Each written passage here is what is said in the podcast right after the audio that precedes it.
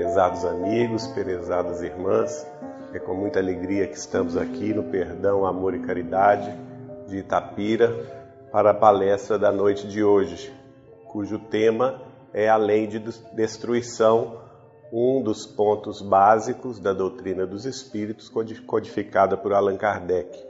Allan Kardec vai situar a lei de destruição como uma das leis principais do funcionamento do universo, da vida, e estuda o assunto muito bem no livro dos Espíritos. É, nós vamos abordá-la sob uma ótica. Claro que é, uma, é uma, um assunto bastante amplo, a gente tem que escolher uma ótica sobre a qual vamos utilizá-la uh, no sentido de, da interpretação da lei de destruição. E a ótica que nós esco escolhemos é essa: o Espiritismo como uma alavanca de desenvolvimento, alavanca libertadora das consciências e a vivência dos postulados espíritas construindo o bem maior. E alguns podem até pensar, mas como assim? Como que nós vamos relacionar isso com a lei de destruição? Vamos passando então ao primeiro item, que é lá do Velho Testamento, uma das primeiras palavras da sabedoria celeste registrada pelo Moisés, lá no capítulo 1, versículo 26 da sua Gênese. E Moisés vai escrever: E disse Deus: Façamos o homem à nossa imagem, conforme a nossa semelhança. Então vamos fixar aqui essas duas palavras fundamentais que serão norte durante todo o nosso estudo de hoje, que é a imagem divina e a semelhança divina. A partir do momento que Moisés nos revela que nós, seres humanos, temos em nós parcela da imagem divina e parcela da semelhança divina, vamos procurar entender com a doutrina dos Espíritos o que isso significa. E aí a gente vai sair da Gênese de Moisés para a Gênese de Kardec, não é? o último livro que o codificador escreveu e publicou na face da Terra um pouco antes de desencarnar em 1869. Lá no capítulo 3 de A Gênese, justamente o capítulo que trata sobre o bem e o mal, a origem do bem e do mal, no item número 1, vamos ver Kardec dizendo o seguinte: Sendo Deus o princípio de todas as coisas, e sendo Ele todo sabedoria, todo bondade, todo justiça, tudo o que procede de Deus há de participar de seus atributos. Porquanto o que é infinitamente sábio, infinitamente justo e bom. Nada pode produzir que seja ininteligente, mal ou injusto. O mal que observamos, portanto, não pode ter em Deus a sua origem. Essa fala de Kardec é, é assim basilar para a compreensão do assunto. Porque na realidade nós vamos compreender que o mal é apenas a ausência do bem. O mal será sempre fruto da ignorância humana e não pode proceder de Deus, porque Deus é infinitamente justo, infinitamente bom, caridoso e amoroso. Tudo que vem de Deus, tudo que procede de Deus, há de ter um pouco de seus atributos. E quando Moisés fala que nós, seres humanos, fomos criados à imagem e à semelhança de Deus, nós só poderemos ter em germen, em semente dentro de nós o que há de melhor. E apenas no carreiro evolutivo, nas mudanças das vidas sucessivas, nas, no próprio aprendizado da reencarnação, nós vamos desenvolvendo isso. Aqui a gente fez uma, um, um esquema só para a gente entender o que, que pode ser a imagem e a semelhança de Deus. Quem nos ajudou no assunto foi o espírito de Teóforos, baseado no livro que Emmanuel escreveu através de Chico. O Teóforos nos explicou este assunto baseando-se no livro de Pensamento e Vida de Emmanuel, em que ele vai dizer que tudo procede de Deus, não é? E que a semelhança divina será sempre aquela ligada ao sentimento. Por isso que é a semelhança. Nós nunca vamos amar como Deus ama, mas nós podemos, à semelhança de Deus, amar também. Amar dentro da nossa capacidade evolutiva de seres humanos. E assim toda a criação, isso não se restringe aos seres humanos. Toda a criação pode sim amar à semelhança de Deus dentro da sua limitação evolutiva. Os animais amam, não amam? Quem tem algum cãozinho ou algum gato de estimação sabe disso. Eles são absolutamente fiéis, amorosos conosco também eles, dentro da condição evolutiva deles, podem também, à semelhança de Deus, amar. E assim sucessivamente. Porque da mente divina toda a criação surgiu e ela vai, sendo causa primária de todas as coisas, imprimir em cada ser criado, segundo Emmanuel, a vida divina. E essa vida divina é que inspira o sentimento de amor em toda a criação, desde a época em que as, primeiras, as primeiras moléculas, os primeiros átomos, se atraem uns aos outros por leis físicas. É, essa lei de atração é que vai, ao longo do tempo, desenvolver-se e imprimir nas criaturas esse sentimento de buscar o outro, de estar próximo do outro para justamente desenvolver a semelhança de Deus a capacidade de amar. Do outro lado, a mente divina, além de causa primária de todas as coisas, é também a inteligência suprema. E como inteligência suprema, vai imprimir na sua criação o pensamento divino. Nós todos, seres criados, seres humanos, seres angélicos, eh, os animais, as plantas, até mesmo os átomos da vida mineral, da vida material. Todos nós estamos sob o pensamento divino como um planejamento supremo que ordena, que coordena toda a criação. E este planejamento está presente em tudo, não é? É o pensamento divino, portanto, que vai nos levar um dia à sabedoria maior. A sabedoria divina, ela vai sendo descoberta pelos próprios seres a partir do momento que eles vão evoluindo e que eles vão, por própria conta, descobrindo as leis universais. Uma dessas leis é a lei que hoje nós vamos tratar aqui, chamada lei de destruição. Prosseguindo neste esquema sobre o qual nós estivemos falando, no campo da mente divina, nós temos então, segundo os espíritos que nos orientam, um planejamento divino que vai se transformar no plano maior da criação, segundo Emmanuel, um, um plano absolutamente coerente, e este plano maior da criação é a matriz geradora da vida.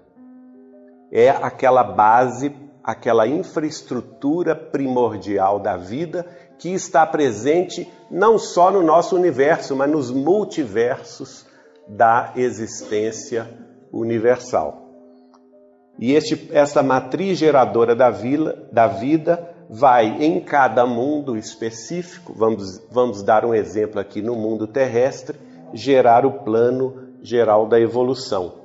Aí será um plano relativo, é, adaptado às condições de vida, às condições da matéria de cada planeta, de cada corpo celeste criado por Deus. E no caso, vamos ver aí, Emmanuel chega a dizer que nós estamos como que numa sopa, não é? em que a mente divina imprimindo no campo de cada corpo celeste, de cada planeta, o plano geral da sua criação, vai gerar então as sementes da criação que, que gerarão por consequência o campo da criatura, que imprimirão no campo de cada criatura ligada à evolução daquele mundo a sua marca. Então, todos nós criados, desde a matéria até o mundo vegetal, o mundo animal e os seres humanos, todos nós temos em nós essa marca da criação divina. É como se fosse uma assinatura, não é? Os artistas plásticos, quando eles concebem uma, uma, uma obra de arte, um quadro magnífico, eles têm o que? A assinatura do quadro. Né? Aquela, aquela marca característica que vai dar notícia da procedência daquela obra. Assim também conosco. Cada um de nós temos em nós esta semente da criação em nosso próprio campo de criaturas criadas. Então, Emmanuel vai dizer, por exemplo, que o plano desta evolução das criaturas se reflete na, no, no campo da, da, de cada ser criado. É justamente o processo de imagem. Aí a gente vai entender aquela história falada lá na Gênese de Moisés. Por que, que nós fomos criados à imagem de Deus? porque a semente da criação em nós vai ser impressa a, através deste plano evolutivo, refletindo no nosso campo pessoal de criatura como uma imagem do Criador. É exatamente esta imagem que se grava em nosso íntimo para espelhar a imagem divina no limite do seu desenvolvimento. Neste, neste particular, nós estamos falando então no desenvolvimento a par e passo da inteligência, desde as sensações do mundo uh, vegetal, que é despertado passo a passo em cada planta, em cada uh, árvore, em cada semente da vida vegetal. Elas, uh, se, se nós repararmos bem, os vegetais têm uma, um ciclo de vida muito lento, não é? E eles vão despertando aos poucos para o, para o movimento, para a sensação, até que em algum momento do, do carreiro evolutivo eles começam a ter mobilidade e já, já saem do mundo uh, do vegetal e ingressam no mundo animal. E aí no mundo animal vão também ter vários é, várias etapas de desenvolvimento. Para o quê? Para, para serem estimulados a conquistar a inteligência. Esse processo de conquista da inteligência é um processo de bilhões de anos, não é uma coisa simples, não é um, um, um, tempo que nós possamos, vamos dizer assim, vislumbrar com facilidade. Mas em determinado momento, nós saímos da animalidade e, como seres humanos, adquirimos uma possibilidade chamada livre-arbítrio.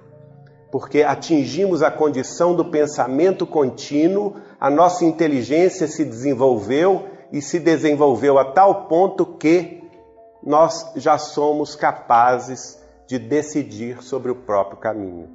Já não mais vale o instinto da sobrevivência, da preservação da espécie, é, como lei fundamental e única da existência animal, mas sim o homem razão que vai desenvolver a sua inteligência para conquistar a sua iluminação pelo campo da cultura, pelo campo da inteligência.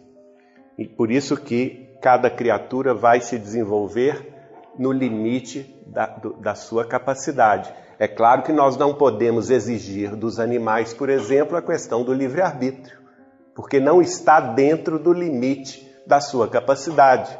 Assim como nós não podemos exigir que uma árvore se locomova como os animais é, se movimentam. Ela ainda está presa àquela é, situação evolutiva. Bom, um novo esquema nós podemos destacar disso mostrando que essas energias criativas, uh, Emmanuel, por exemplo, no, no, livro A Caminho da Luz, vai nos mostrar o ponto em que a terra estava sendo criada por Cristo, por Jesus, o nosso governador espiritual, e naquele momento, uh, primeiro a Terra passou por uma série de revoluções telúricas, né?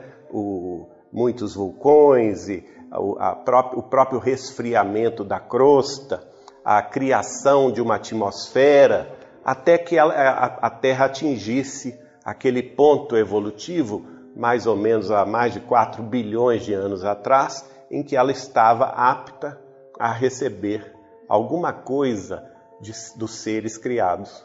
E Emmanuel vai nos contar que então, sob a coordenação do Cristo, aquelas potências angélicas trouxeram para próximo da Terra as, a, uma série de, de massas vivas, né?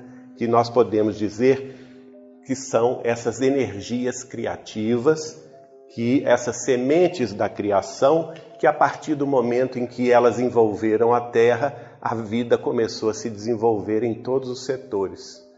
A começar dos mares, que estavam já resfriados, e depois dos mares, saíram dos mares para a terra, criando as vegetações, e depois os, os, os peixes da, dos mares também, que se tornaram anfíbios, os anfíbios que se tornaram em, em animais, em mamíferos, e assim sucessivamente, e a vida aqui na Terra teve uma explosão de desenvolvimento. Muito bem. Aí nós chegamos numa questão filosófica importante que até hoje não está, vamos dizer assim, resolvida no campo da doutrina dos espíritos. Embora Allan Kardec, no livro dos Espíritos, vai dizer que há dois tipos de criação divina, não é? A matéria e o espírito. Por outra, o princípio material e o princípio espiritual. Mas, como a, a doutrina espírita é uma doutrina evolutiva, a obra de Chico Xavier vai lançar maiores luzes sobre o assunto. E nós vamos ver tanto o espírito de Emmanuel, o guia de nosso Chico, quanto o espírito de André Luiz afirmando que, mesmo entre eles, na mais alta espiritualidade dos planos que eles habitavam naquela ocasião que escreveram isso. Nem mesmo eles sabem definir onde termina a matéria e onde começa o espírito. Ou por outra, onde termina o princípio material e onde se inicia o princípio espiritual. E isso vale dizer o seguinte: vale dizer que, mesmo entre os habitantes mais altos da espiritualidade terrestre, eles de fato não sabem o momento da criação do princípio espiritual. É ainda uma grande incógnita. Portanto, nós podemos dizer, ali, seguindo este esquema, que no início o princípio material começa com a atração, a atração gera matéria, a matéria gera corpos, e num processo de desassimilação e ascensão, essa matéria vai servindo de morada ao princípio espiritual. O princípio espiritual ele se utiliza da matéria por um período, não é? Imprime na matéria alguma coisa que deixa nela a sua marca, a sua característica, mas em determinado momento ele prescinde da matéria, ele larga a matéria para trazendo este assunto, por exemplo, para nós seres humanos, é fácil compreender isso. É o que? É o processo da reencarnação e da desencarnação. Nós todos precisamos da matéria para evoluir. Chegamos a um determinado ponto no mundo espiritual em que precisamos conquistar novas eh, visões, conquistar a nós mesmos, refazer velhos enganos, consertando-os do passado delituoso, não é? E aí a nossa consciência pede a experiência terrestre para reencarnarmos dentro de determinado assunto, de determinada família, de determinada profissão, a fim de que venhamos a nos desenvolver espiritualmente. Mas aqui tudo é provisório. Nós tivemos tempo de ingresso através da fecundação, da gestação, do nascimento no, no campo físico, como crianças, não é? o nosso desenvolvimento na infância, na juventude, na madureza, depois a, a decrepitude na velhice, mas teremos também o fim do corpo, não é? que nada mais é do que o fim de um período. Então, esse processo de assimilação e desassimilação de matéria é necessário. A mesma coisa acontece com o quê? Acontece com os animais. Só que num grau de desenvolvimento menor. A mesma coisa acontece com os vegetais, não é? Então vocês vão notando é, que dentro do assunto nós podemos inserir naturalmente o que? A lei de destruição. Por quê? Porque tudo que é transitório tem que ser destruído, tem que ser substituído. Compreendem? Nós vamos eh, aqui nessa análise lembrar do nosso próprio corpo físico. Nós, ele, em nenhum dia de nossa vida ele é igual. Nós começamos é, na fecundação de duas células, dois gametas, femininos, feminino de nossa mãe e masculino de nosso pai. Né? A fecundação, a partir dali, a multiplicação das células, é acelerada. Não há um segundo sequer em que o corpo é igual ao segundo anterior ou igual ao segundo seguinte. E assim o nosso corpo vai se modificando na infância, na juventude, na adolescência, na madureza, na velhice. Né? Às vezes até a gente se assusta ao olhar no espelho, né? porque a gente não se reconhece. A gente olha no espelho, mas vê uma fisionomia jamais uh, cansada, jamais idosa, mas no, no íntimo, o nosso espírito está jovem, está uh, alegre, está disposto. O Chico brincava muito com isso conosco, né? que ele se sentia um jovem por dentro, ele se sentia um jovem de 20 anos. Mas quando ele olhava o espelho, ele assustava, não é? Porque ele já tinha 70, já tinha 80, já tinha 90 anos. E isso acontece com todos nós, faz parte da lei de destruição, porque no fundo a lei de destruição não tem nada de mais. Ela faz parte de uma lei de aprendizado de toda a criação. Os animais passam por isso, as plantas passam por isso, os vegetais e tudo mais.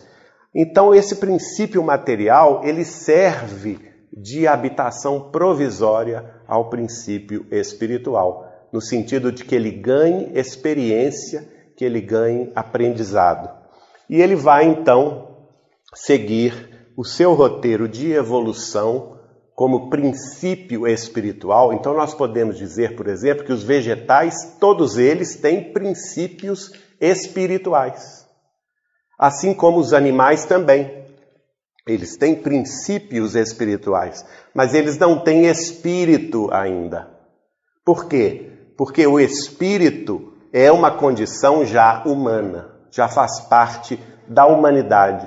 Aquele momento em que o, o princípio espiritual adquire a capacidade de discernir o próprio destino, adquire o dom do livre-arbítrio, a capacidade de decidir. E quando ele adquire o dom do livre-arbítrio, ele já tem um pensamento contínuo. E é dado a ele, a cada um de nós foi dado isso, cerca, cerca de 100, 150 mil anos atrás, nós estamos falando em períodos de tempo muito grandes, não é? E a partir desse momento, nós, através do livre-arbítrio, nós vamos construir o nosso destino. Isso era absolutamente necessário. Por quê? Porque é da lei divina que a cada um se dará segundo as próprias obras, não é assim? Então era preciso que nós, saindo da animalidade, assumíssemos a rédea, as rédeas da própria evolução, a fim de que o nosso caminhar fosse ditado pelas obras que venhamos ou que viéssemos a fazer. E as consequências dessas obras é que vão nos orientar, que nos vão educar. É a lei de causa e efeito, ação e reação. Nós vamos entender aí a sintonia que há entre a lei de destruição, que é o tema da noite, com a lei de causa e efeito, ação e reação. Porque tudo aquilo que nós construamos como seres humanos, que esteja, fo esteja fora da sintonia com Deus, daquilo que é justo, daquilo que é bom, daquilo que é caridoso, daquilo que é luz, tudo que esteja fora disso terá de ser destruído. A, é, a própria, o próprio efeito do mal feito, não é? A destruição, no caso, vai funcionar como um efeito do mal feito humano. Bom, vamos ver aqui, voltando um pouquinho atrás, esse trecho do livro No Mundo, no Mundo Maior de André Luiz, psicografado por Chico Xavier, lá no capítulo 4, Estudando o Cérebro, que André Luiz vai afirmar. O espírito mais sábio não se animaria a localizar com afirmações dogmáticas o ponto onde termina a matéria e onde começa o espírito. Olha aí, André Luiz falando, né? São os benfeitores espirituais, através de Chico Xavier, nos mostrando que essa transição do princípio material para o princípio espiritual ainda é uma incógnita. Nós não sabemos de fato quando a criação divina imprime em nós essa, essa condição de princípios espirituais. Sabemos que existe, existe este momento, mas não sabemos quando é, que ele é, se materializa. Aqui nós vamos ver então o caminhar do espírito. E quando eu falo em espírito, eu estou falando de seres humanos. Eu estou falando de humanidade, não mais estou falando da animalidade que nós deixamos para trás. A partir do momento que adquirimos o pensamento contínuo, cerca de 100, 150 mil anos atrás, nós deixamos a animalidade e passamos, ingressamos num, num outro tipo de padrão evolutivo que podemos considerar e chamar de humanidade. E como humanidade, nós também vamos ter as duas, as duas faces de Deus em nós. Que é o que, gente? A semelhança divina, o sentimento. E a imagem divina, que é a inteligência. Vamos ver aqui nessa, nesse esquema básico este caminhar. Pelo sentimento, né, o espírito ingressa na humanidade buscando atingir o que? A redenção do seu sentimento. É aquele, é aquele longo trajeto em que nós vamos experimentar em várias reencarnações sucessivas todos os tipos de problemas, problemas de relacionamento, problemas familiares, problemas eh, na, na, vida social, para que possamos de, deixar nascer no nosso coração o, maior de todos os sentimentos, que é o sentimento de amor e caridade. Não é por isso que os espíritos superiores disseram na Allan Kardec, lá no capítulo 6, o Cristo Consolador do Evangelho segundo o Espiritismo está lá. Não é? Fora da caridade não há salvação. Essa salvação é salvar-se, cada um de nós salvar-se de si mesmo salvar-se da animalidade dos sentidos, né, da brutalidade dos sentimentos, para que a fraternidade legítima um dia impere em nossos corações. Esse é o, é o roteiro evolutivo no campo do sentimento, lembrando que o sentimento humano ele pode se aproximar de Deus, a semelhança de Deus, mas jamais atingiremos a condição do amor divino porque isso não é da ordem nossa, não é? Por outro lado, aqui, o campo da inteligência, o, o indivíduo atinge o, a, a, o campo da inteligência para desenvolver a sua razão através das múltiplas experiências reencarnatórias, não é? É por isso que cada um de nós é chamado a desempenhar tarefas diferentes uns dos outros, porque um tem a capacidade de ajudar o outro e mostrar uma, um lado da vida que o outro não conhece, e tudo isso faz parte desse grande caldeirão da vida que nos põe em contato com as diferenças, para quê? Para que nós venhamos a reconhecer na diversidade a unidade que pode nos unir através da inteligência, da cultura, através de nos reconhecermos integrantes de uma grande comunidade, uma grande comunidade que evolui, que cresce, que se aperfeiçoa, uns dependendo dos outros, e essa inteligência, transformando-se em razão, vai dar à criatura a capacidade de iluminação interior. Então nós buscamos aqui a imagem divina. É por isso que Deus é sempre representado por luz, não é? Assim como os espíritos angélicos também são representados por luz. Porque, no fundo, a inteligência desenvolvida em sintonia com o Criador é luz, é iluminação. Então, a, a vida dos seres humanos, ao longo dos, dos múltiplos séculos, vão, vai produzindo em nós a condição de redenção dos sentimentos e iluminação da inteligência para quê? Para que atinjamos um dia a sublimação espiritual. E aí deixaremos de ser seres humanos e ingressaremos na ordem do Cristo, não é? na ordem dos seres ou das potências angélicas, que são justamente aqueles seres mais velhos que nós que um dia nós atingiremos. Jesus, nosso Mestre e Senhor, é o modelo e guia que nos mostra o caminho, a verdade e a vida desse processo. Ele, é, ele, ele está na frente da humanidade toda, como que num grande convite à iluminação da, da razão e à sublimação dos sentimentos.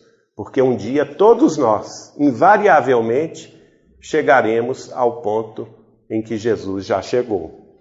Neio Lúcio vai escrever esse velhinho aqui simpático, que foi na última encarnação o professor Arthur Joviano, no dia 3 de junho de 1942, vai escrever através de Chico Xavier: É o pensamento o potencial primário e imprescindível em toda a realização. Olha para vocês verem a importância do pensamento. Porque o pensamento, como imagem de Deus em nós, como capacidade criativa de Deus impressa no nosso campo de criaturas humanas, ele também é criador. Embora criador em campo menor, como diz André Luiz, co-criador em plano menor, todos nós seres humanos, quando pensamos, nós estamos criando. E daí, isso aí é, nos indica uma responsabilidade muito grande, porque aquilo que nós pensamos, nós precisamos é, é, vigiar, né? nós precisamos é, controlar este pensamento para quê?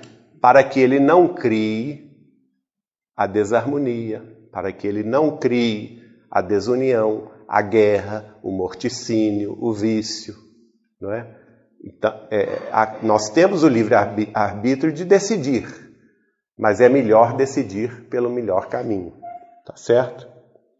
Bom, novamente o esqueminha que um gira em torno do outro e volta no mesmo ponto. A base é Deus, não é? que no seu sentimento de amor profundo, ele é impresso em, no, na, no campo de cada criatura. As criaturas vão ter uma saudade uma saudade divina, não é? Uma saudade do seio paterno, e essa saudade do seio paterno gera a busca pela fé. Então a fé essencialmente, ela não pode ser explicada racionalmente, num sentido. Por quê? Porque ela é da ordem do sentimento. A fé, no fundo, é a grande saudade que nós temos do seio divino, do seio da criação. E por outro lado, um dia quando nos encontramos de novo com Deus, nós nos integraremos, nós nos integramos nesse amor, na busca do amor, da fraternidade, da solidariedade.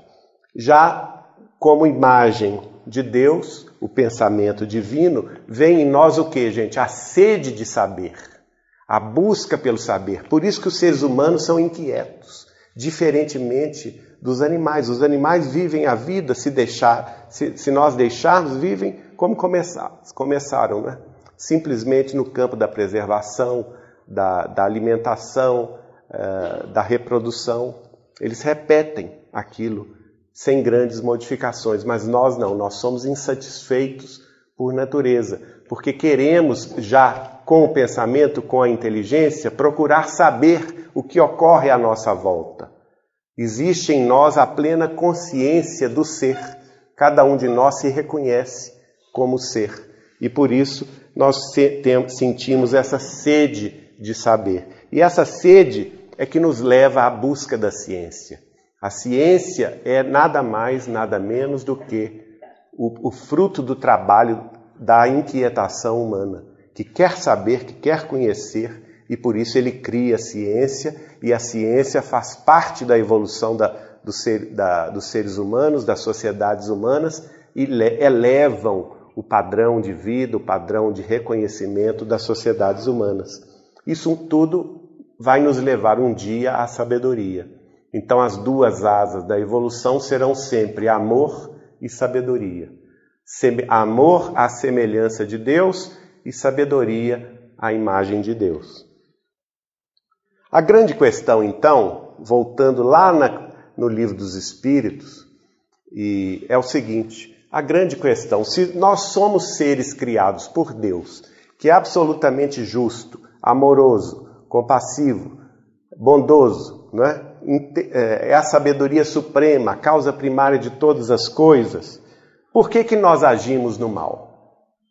Kardec já nos, nos lembrou que nada de mal pode ser procedente de Deus. Né? Então, se nós agimos no mal, gente, só tem uma única explicação: o mal é a ignorância humana, é fruto do livre-arbítrio humano mal dirigido. É fruto das construções infelizes dos próprios homens. E aqui vamos ver na Gênese de Kardec, no capítulo 3, também o bem e o mal, a origem do bem e o mal, no item 3, Kardec comentando: Entretanto, o mal existe e tem uma causa, não é? Os males de toda espécie, físicos ou morais, que afligem a humanidade, formam duas categorias que importa distinguir: a dos males que o homem pode evitar e a dos males que lhe independem da vontade. Entre os últimos, cumpre-se incluam os flagelos naturais. Então, nós temos dois tipos de categorias de males: aqueles que nós podemos evitar, ou seja, aqueles que são fruto de nós mesmos aqueles sobre os quais nós podemos influir positivamente. São os problemas da vida cotidiana, são as dissensões, são as lutas, são as brigas, são as calúnias, são as invejas, são os orgulhos, são as vaidades, são os egoísmos de cada ser humano. Aquele mal que nós podemos evitar. Allan Kardec vai definir, por exemplo, que o grande mal da humanidade é o quê? É justamente o orgulho, o egoísmo e a vaidade. Se nós pudéssemos, ele diz assim: se nós pudéssemos resumir todos os males da humanidade, nós encontraríamos na gênese de todos eles essas três palavras: orgulho, egoísmo e vaidade. Então, esses nós podemos evitar. Como que nós vamos evitar esse tipo de mal? Através da receita do Cristo, né? A boa nova do Evangelho de Jesus, que vem justamente nos resgatar dessa incompreensão, dessa ignorância, dessa situação ainda uh, de pouca evolução espiritual. Mas há aqueles outros, segundo Allan Kardec, que não dependem da nossa vontade. Então vamos ver os exemplos de um, um grande terremoto, né, os flagelos diversos, aquele, aquele tsunami que houve na Ásia, se não me engano, no ano 2004, né, em que 300 mil pessoas é, faleceram, desencarnaram de uma vez só, com o estalar de um dedo. Né? Houve um grande terremoto na, na base do Oceano Índico. Esse grande terremoto levou eh, levou as águas a se elevarem abruptamente e as águas formaram ondas gigantescas de 30, 40, 50, 60, 80, 90 metros e elas, elas é, propagaram numa velocidade incrível, atingindo diversas nações ali asiáticas e é, de uma hora para outra mais de 300 mil pessoas faleceram, desencarnaram, largaram o corpo nessa situação de resgate extremo. Está presente aí a lei de destruição, gente? Está. Não é? Claro que nós não sabemos as razões que antecedem a, esta, a, a este resultado, mas como nós conhecemos pela razão que todo efeito tem uma causa e essa causa deve ter uma razão inteligente, há de termos razões do passado remoto que implicaram nesse processo de resgate coletivo de 300 mil almas. Não é? Essas realmente não podemos evitar. O homem, diz Kardec, cujas faculdades são restritas, não pode penetrar nem abarcar o conjunto dos desígnios do Criador. Aprecia as coisas do ponto de vista da sua própria personalidade, dos seus interesses factícios e convencionais que criou para si mesmo e que não compreendem a ordem da natureza. Por isso é que muitas vezes se lhe afigura mal e injusto aquilo que considera justo e admirável, se lhe conhecesse a causa, o objetivo e o resultado definitivo. Por isso é que muitas vezes se lhe afigura mal e injusto aquilo que consideraria justo e admirável se lhe conhecesse a causa, o objetivo e o resultado definitivo. Então vamos pegar esse exemplo do tsunami da Ásia e fazer uma viagem mental. Isso aqui é só uma simulação. Né? Nós não temos informações espirituais para dizer que é ou que não é. Mas vamos dizer que na, na, lá no século I da atividade cristã, em, a época em que o cristianismo estava se espalhando ali por todo o Mediterrâneo, a começar da Judéia, não é? é, se instalando no grande Império Romano, nós, nós sabemos que no século I houve uma, um grande massacre lá na Judéia. Né? O Império Romano, com suas forças, massacraram a, a região da Palestina e, naquela ocasião, desencarnou um, um grupo enorme de pessoas. A, a, história diz que cerca de quase 500 mil pessoas foram massacradas pelo Império Romano, pelas suas hostes, pelo seu exército, naquela região ali do Oriente Próximo, não é? O Oriente Médio. Então vamos supor que esse pessoal que provocou esse morticínio fosse, no século XX, justamente aquele grupo que faleceu nesse tsunami da Ásia. 300 mil pessoas de uma vez só, resgatando aí alguma coisa do passado culposo. Chico Xavier, nós temos um vídeo dele dizendo exatamente isso, que às vezes as criaturas, chegando ao conhecimento de si mesmo no mundo espiritual, elas retroagem no tempo por um milênio. E retroagindo no tempo por um milênio, elas identificam nas encarnações sucessivas que tiveram nesse milênio muitas dívidas de guerra, muitas dívidas de morticínios injustos, de brigas inglórias, né, disputas por poder, disputas por religião, disputas por classe, disputas por é, até mesmo por condição de pele, perseguições injustas. E aí a pessoa se reconhece em dívida com a lei, não está quite com a lei divina de justiça, amor e caridade e pede uma reencarnação para desencarnar de forma violenta na batalha do progresso. E assim se reajusta. Aí funciona então a lei de destruição, destruição aparente, como apenas um processo natural um processo divino de reajustamento das condições de cada criatura. Pesquisando a razão de ser e a utilidade de cada coisa, continua Allan Kardec, verificará que tudo traz o sinete da sabedoria infinita e se dobrará a essa sabedoria mesmo com relação ao que lhe não seja compreensível. A doutrina dos Espíritos nos dá essa condição. Mesmo diante de uma calamidade, mesmo diante de um pro problema maior coletivo, não é? chamado de flagelos diversos, seja numa grande epidemia de doenças coletivas que, onde desencarnam muitas pessoas, sejam num problemas telúricos como terremotos, tsunamis, a explosão de vulcões em que uma população inteira pode ser dizimada, por exemplo, como ocorreu no ano 79 da era cristã, na erupção do Vesúvio, não é?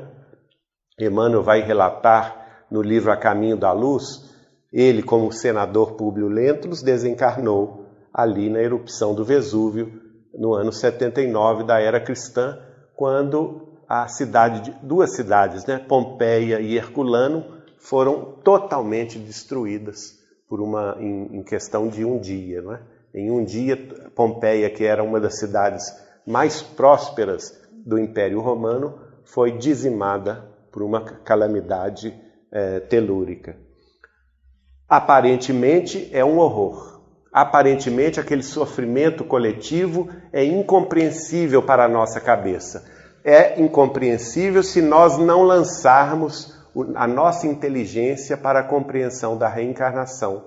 Porque no fundo nós sabemos que estamos dentro de uma de uma lei de vidas sucessivas, que é a, o carreiro das reencarnações, a, a, a multiplicidade das existências, e que, através justamente deste processo educativo de vivermos na Terra várias vezes, várias ocasiões, nós temos chance e condição de apagar os erros do passado. No fundo, o processo da dor é um processo de aprendizado é um processo de resgate. Ele não é um processo que, que se nos impõe por parte de Deus como um castigo, de jeito nenhum. Não existe castigo divino. O que existe é reajustamento da mente humana perante a lei divina. É a própria criatura que pede esse reajustamento para seguir em paz. Cada um de nós que necessita deste momento de reajustamento para seguir em paz e assim progredir espiritualmente. Aí nós vamos ver o Emmanuel no livro Estude Vida, da psicografia do nosso Chico, tratando do assunto.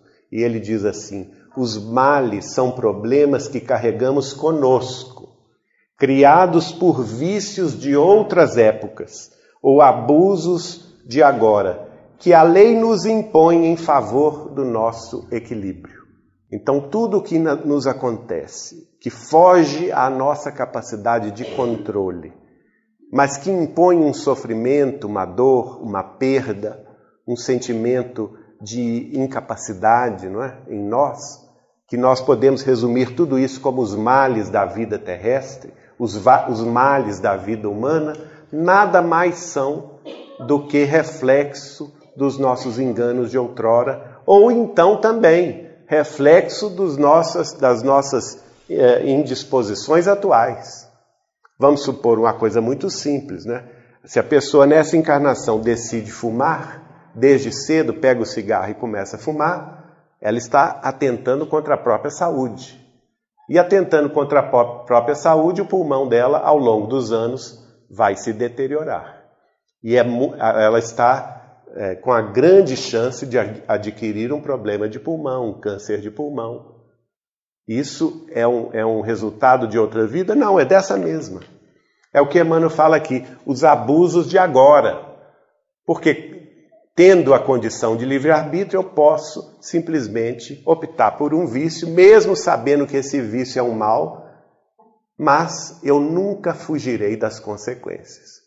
Porque o mal sempre gera consequências. E a consequência nesse caso vai ser o quê? A doença. Vai ser a perda da saúde corpórea. Os males, então, são o resultado do adoecimento da alma, o adoecimento moral e o adoecimento intelectual.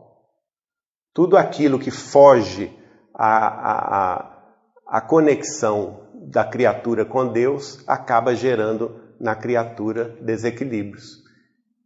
Nós precisamos buscar a divindade. Esta é a função da religião. Religião, o próprio nome diz, né? Religar. Olha só, religar o quê? Você só pode religar algo que está desligado, não é? E quem desligou? Nós. Numa existência, num momento anterior a este, em algum momento de nossa carreira evolutivo, nós nos desligamos de Deus. Acontece que isso é rota para o fracasso, rota para a dor, rota para a doença, rota para o desequilíbrio. Em algum momento nós vamos ter que religar. Daí o sentido da religião: religar a criatura ao Criador. Isto é que é importante. É a mesma coisa, nós temos uma televisão em casa, não é? A televisão funciona sem energia elétrica? Não funciona. Não adianta você mentalizar ali que vai aparecer um canal, porque não, não vai aparecer um canal. Se não tiver ligada na fonte de energia elétrica através da tomada, ela não vai funcionar. A mesma coisa nós. Nós podemos passar séculos a fio, reencarnações a fio, desligados de Deus, mas não teremos luz, não teremos amor. Estaremos apenas na nossa própria escuridão até o momento que, cansados de nós mesmos, até o momento em que uh, o tédio ou então a dor nos mostre a necessidade de ligar o nosso potencial à energia de Deus, à presença divina em nós. E esse, esse, esse processo de religamento é que nos dará ânimo para prosseguir e vencer todas as dificuldades. Aí vem a pergunta: mas como e por que acontece o processo de adoecimento da alma? Qual o mecanismo, né? Eu quero entender isso. André Luiz vai explicar isso para nós, gente. A obra de André Luiz através de Chico é fantástica, porque ela vai nos mostrar passo a passo desse processo, como que esse desligamento ocorre, fazendo com que nós sintamos tanta falta de Deus que voltemos a buscá-lo através da religião. Esse processo de eh, desligamento eh, de Deus que ocorreu no passado, ele vem justamente pela desconexão da criatura em relação ao Criador. Aí, daí nós podemos dizer que a religião vem como um processo salvador. Não, não, não aquele processo compreendido por muitos como só a minha religião salva, não é? Muita gente pensa assim: ah, eu bato a mão no peito e digo que eu estou salvo. Não, não é por aí. A religião salva a criatura de si mesma. Dr. Bezerra de Menezes, através do Chico, vai dizer que esse processo de salvação nada mais é do que um processo de proteção da criatura contra ela mesma. Nós temos que nos salvar de nós mesmos, dos nossos enganos, dos nossos defeitos, dos nossos erros e nos reerguermos para a luz, para a compreensão, para a justiça, para o amor, para a caridade. E a, a religião é, é o mecanismo, é aquele bastão de arrimo que vai nos levantar para sermos homens e mulheres melhores, para colaborarmos com uma sociedade mais humana, mais fraterna e mais justa. Daí a necessidade de nós preocuparmos com o outro, né? já não nos preocuparmos excessivamente com eu, com a minha família, mas com a família universal, porque do nosso, no nosso vizinho haverá fome, haverá dores, haverá solidão, angústia. E se nós podemos contribuir com alguma coisa em socorro da, do coração alheio, nós temos essa obrigação. Então, o processo da religião também é um processo de chamamento à nossa responsabilidade de colaboradores efetivos do mundo melhor. Se nós queremos um mundo melhor para os nossos filhos e os nossos netos, não vale cruzar os braços e ficar no mundo egoísta da nossa família. Nós precisamos nos dar as mãos e trabalhar conjuntamente com os nossos companheiros de trabalho, de, de, de, companheiros de fé, para que a própria sociedade se renove com a nossa pequena colaboração. Se cada um fizer a sua parte, esse processo se completa. Paulo de Tarso vai dizer é, na primeira epístola aos Coríntios: aquele que não conhece a lei, o que ele faz é lei. Mas o que conhece a lei e não a pratica é punido pela própria lei.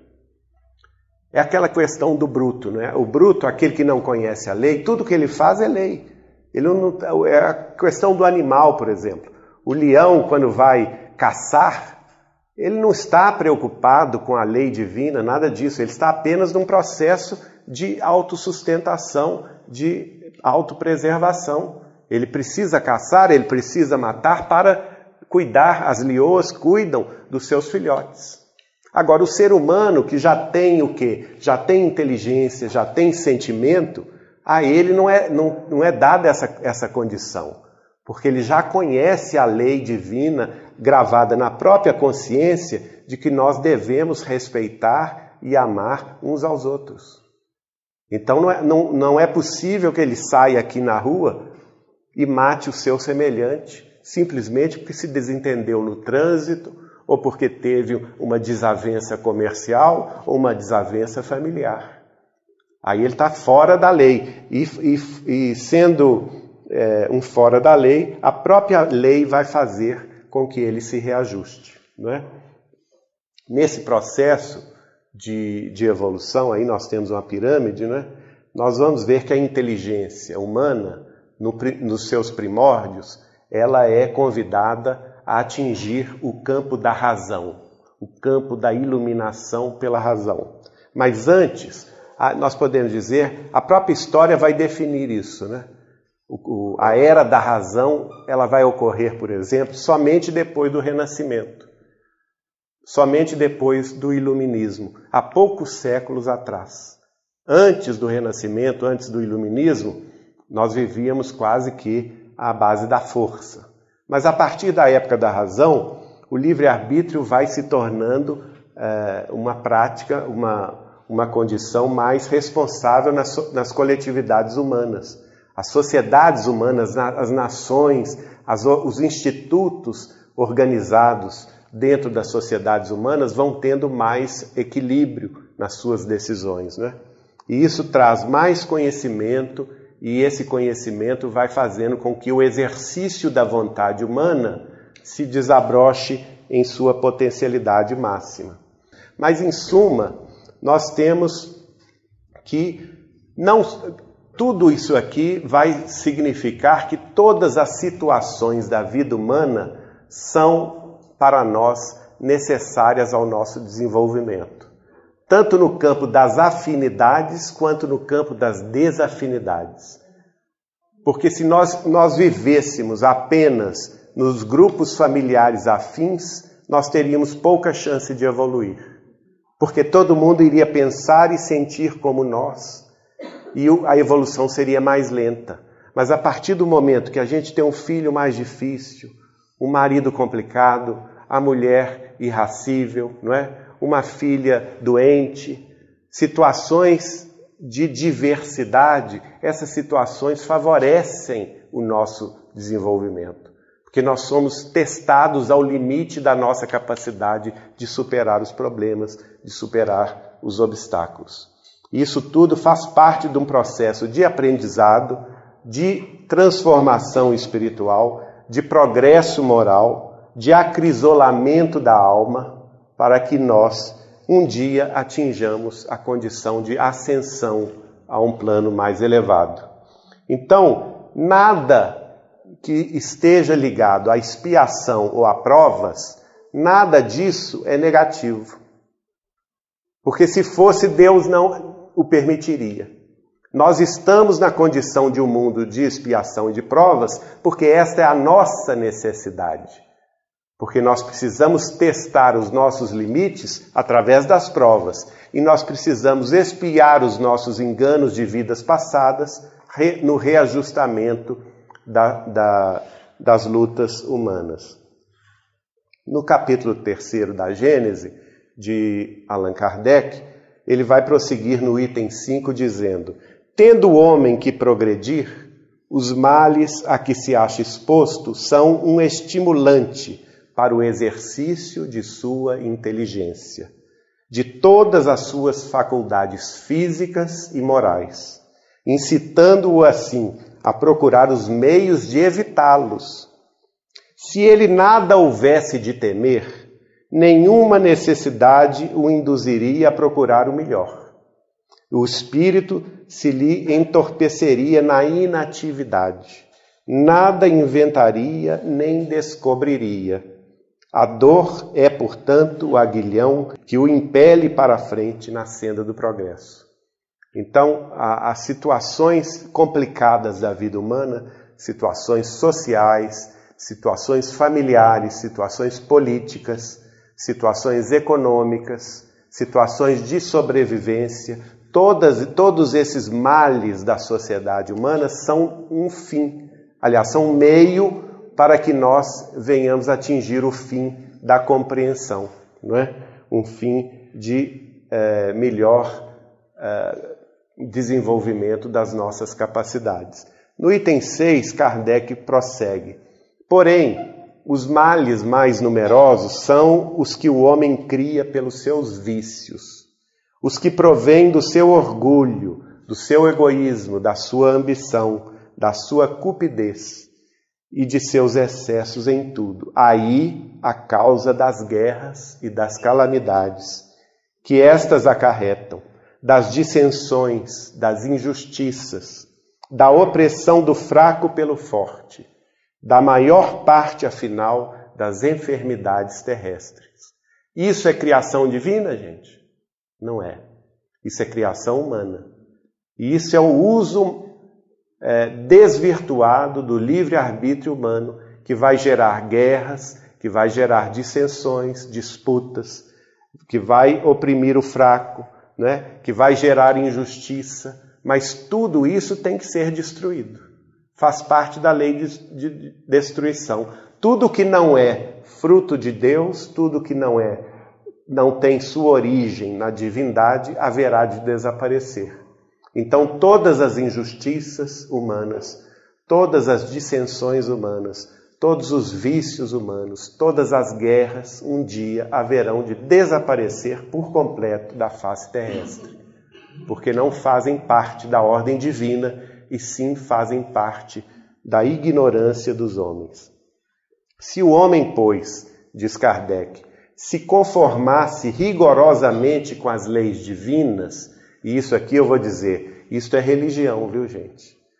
O, o processo de religamento. Se nós nos religarmos de fato à fonte divina, que é o sentimento de amor, de saudade, aquela lacuna que nós preenchemos na fé e a busca genuína da sabedoria de viver, de amar e sermos amados, de eh, colaborar para uma sociedade mais justa, mais fraterna e mais humana, certamente nós estaremos aqui na afinidade perfeita com as leis divinas, nos conformando com essas leis. Se o homem, pois, se conformasse rigorosamente com as leis divinas, não há duvidar de que se pouparia aos mais agudos males e viveria mais ditoso na terra.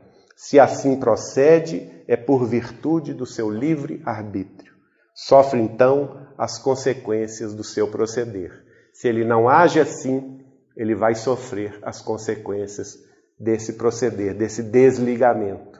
No fundo, todos os sofrimentos humanos das sociedades terrestres, num mundo de expiações e de provas como a Terra é, Todo esse sofrimento faz parte do resultado do desligamento passado que nós empreendemos na nossa caminhada evolutiva. E hoje precisamos religar à fonte divina, à fonte de luz, à fonte de amor, para podermos prosseguir avante no carreiro evolutivo. E no item 8, Kardec vai dizer: pode-se dizer que o mal é a ausência do bem. Como o frio é a ausência do calor. Assim como o frio não é um fluido especial, também o mal não é um atributo distinto. Um é o negativo do outro. Então o mal não existe. O mal como mal não existe. Não existe a figura do criador do mal. O mal será sempre a ausência do bem. Correto? Assim como ele compara aqui o frio e o calor. Um é o oposto do outro. Onde não existe o bem, forçosamente vamos encontrar o mal. E este mal terá de ser destruído, terá que ser ultrapassado, terá que ser sepultado para sempre na história humana. Não praticar o mal, portanto, já é um princípio de bem, mas não é o bem. Não é? Até os espíritos dizem isso, que o fato de você não praticar o mal não te eleva. É um princípio de bem. O que é necessário é você fazer o esforço para amar, um esforço para compreender, um esforço para perdoar. Reconhece-se o verdadeiro espírita pelo esforço que empreende para domar as suas más tendências, não é assim? Está lá na, na, na, sabedoria da, da obra de Kardec. E esse, esse esforço é que vai nos elevar. Deus somente quer o bem só do homem, portanto, procede o mal. O que era outrora um bem, porque era uma necessidade de, de sua natureza, pode transformar-se no mal, não só porque já não constitui uma necessidade, como porque se torna prejudicial à espiritualização do ser. Aqui Kardec está fazendo referência às mudanças da própria sociedade. Por exemplo, na época de Kardec era comum o quê? O duelo, não é?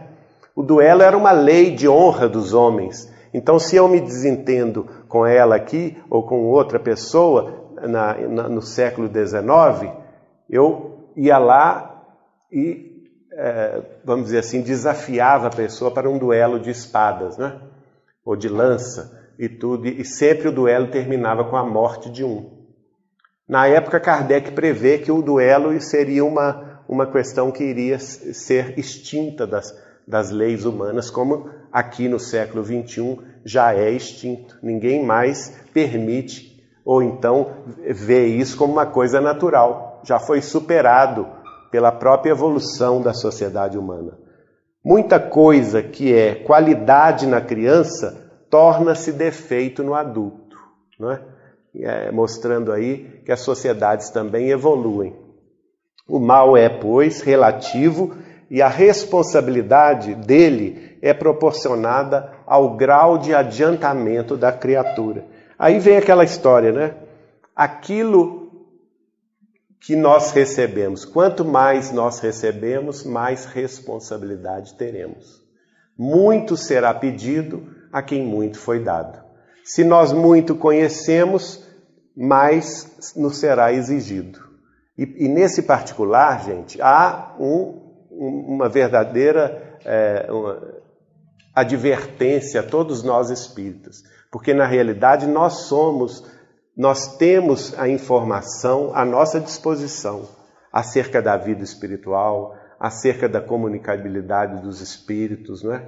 acerca da nossa responsabilidade pessoal, e isto é muito importante e será necessário que nós venhamos a dar conta desses compromissos esses compromissos com Cristo, esses compromissos com a doutrina dos Espíritos, porque para nós não há muita desculpa, não. Nos foi colocado à disposição um conhecimento vastíssimo a partir da obra de Kardec, a partir dos mais de 480 livros psicografados por Chico Xavier. Consequentemente, a nossa responsabilidade também é muito grande. Nós vamos é, encerrando aqui por aqui a nossa exposição, é, querendo é, completá-la no seguinte sentido: a lei de destruição ela é uma lei natural, apenas que vai substituir aquilo que não é da vontade divina, aquilo que é construção provisória, que é construção transitória dos seres humanos. E nós estamos submetidos naturalmente a ela. É? Os, até mesmo nos nossos corpos, eles são transitórios, eles não são definitivos. Até que nós alcancemos, conforme nos narra o, o Evangelho, a condição de termos as vestes nupciais, que nada mais é do que uma figura muito bonita de linguagem, nos mostrando o que? O religamento perfeito com a divindade. Aquele momento em que cada ser humano se despe da sua materialidade, se despe da sua eh, mediocridade humana para se integrar perfeitamente ao grau de espiritualização máximo e atingir o resultado ou objetivo definido como pelo próprio Cristo. Eu sou o caminho, a verdade e a vida, e ninguém vai ao Pai senão por mim. Que Jesus nos ajude nessa compreensão.